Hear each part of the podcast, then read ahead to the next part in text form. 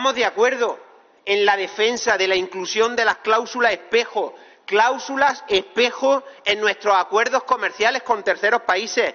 Tenemos, porque así nos lo piden los agricultores, tenemos que asegurarnos que todos los productos que proceden de terceros países fuera de la Unión Europea cumplen rigurosamente los estándares de calidad de sanidad y, por supuesto, de seguridad alimentaria, condiciones que ya están cumpliendo nuestros productores europeos. Es más, pedimos más, un paso más, pedimos principio de reciprocidad. Y esto significa que si un producto fitosanitario está prohibido en la Unión Europea, tampoco pueden entrar productos que estén tratados con, con, fitosanitarios prohibidos en la Unión Europea en el mercado, ni de España ni del conjunto de la Unión Europea. Damos un paso más. ¿Está con esto de acuerdo el Partido Popular? Porque aquí el Partido Popular lo que ha venido a, es a dar un meeting.